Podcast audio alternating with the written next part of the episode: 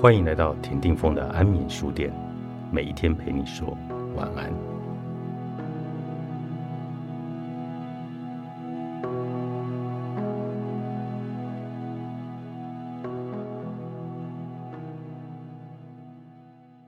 工作的能量从你的偏爱而来，分娩是一个非常痛苦的过程，而催生作品也是一样。无法做出满意的作品，只好不断的来打掉重来。这个过程固然很辛苦，但也只能靠自己去克服。毕卡索及莫内的作品一开始也受到严厉的批判。创业家以及新事业部门的主管应该都有经验，自己提出的愿景非但不被人理解，甚至被完全的否定。艺术家推出超越常理的作品时，一定会遇到许多的阻碍。所以他得补充能量，才能够克服这些困境。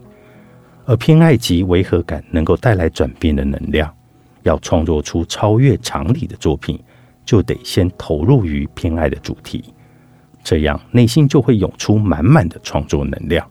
一般人只顾用尝试来看事情，但艺术家会透过对外的违和感，以找出平凡事物的不同之处。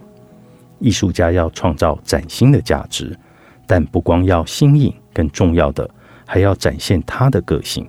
因为在这个讲求效率的时代，新点子很快就会被抄袭，变得一点价值也没有。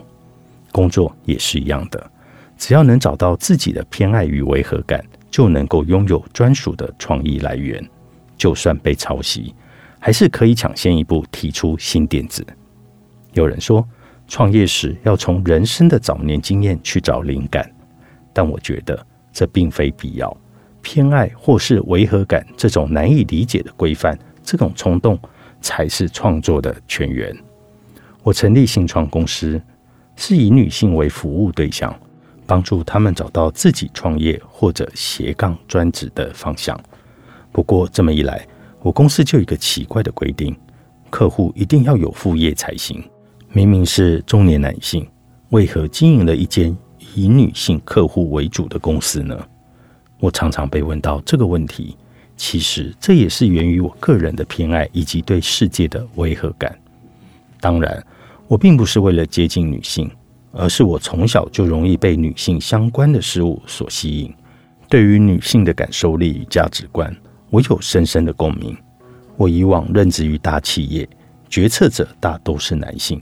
所以不大接纳女性同仁的感性观点，许多有创意的企划就被否决了。这种情况令人扼腕，也让我对大公司的文化有种违和感。我容易被感性与温馨的事物所吸引，所以我才偏爱与女性一起工作。但一般人应该不会对男性文化有这么强烈的违和感。大多数的人都不知道该怎么解释自己的偏爱以及违和感。只能说这是一种感觉。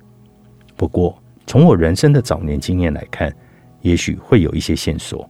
我家有四个小孩，而我是唯一的男生，家庭成员多为女性，这种环境影响了我的价值观。但是，日本应该有很多类似结构的家庭吧？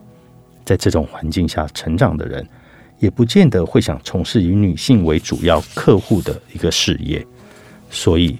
光从成长背景也无法看出我为何对感性的事物有所偏爱。人的偏爱以及对外界的违和感不一定跟他的成长背景有关，虽然那是最容易理解的因素。不过这种冲劲实在难以解释，甚至根本找不到原因。心理学家认为，这些偏好可能源于童年的经历，并隐藏于潜意识当中。无论如何，他们的起因最重要的。要善用这种违和感与偏爱，找到自己专属的人生动力，不再受理性思考来所束缚。想要超越既有的框架，就能够想出有趣的点子，就要以个人对事物的偏爱以及违和感来当基础，不断的练习与创作，哪怕自己不太理解也无妨。令人脑洞大开的艺术思考法，作者：若宫河南时报出版。